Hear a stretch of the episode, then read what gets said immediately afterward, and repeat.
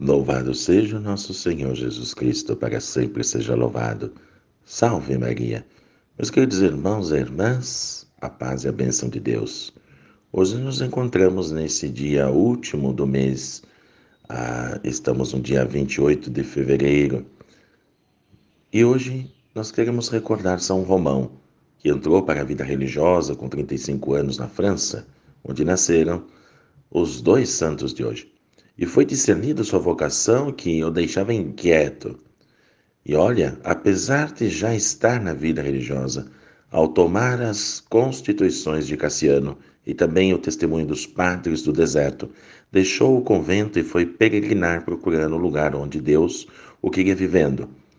Indo para o leste, encontrou uma natureza incrível, meus irmãos, distante de todos, e percebeu que Deus o queria ali.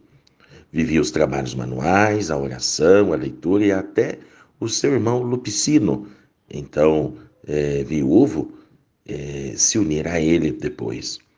Fundaram então um novo mosteiro que se baseava nas regras de São Pacômio, São Basílio e São Cassiano, primeiros monstros da igreja. Romão tinha um temperamento e caminhada espiritual onde com facilidade era dado a misericórdia, a compreensão e tolerância. Lupicino era justiça e intolerância. Nas diferenças, os irmãos se completavam e ajudavam os irmãos da comunidade, que a santidade se dá nessa conjugação, que é o amor, justiça, misericórdia, verdade, inspiração, transpiração, severidade e compreensão. Eles eram iguais na busca da santidade.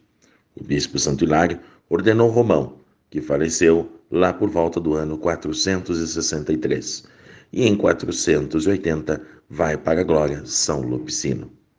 Que esses grandes santos da Igreja nos ajude de fato a seguir o nosso maior farol, que é Deus. Desejo a todos a paz e a bênção de Deus, preparando o nosso coração né, para os momentos que chegará da quaresma.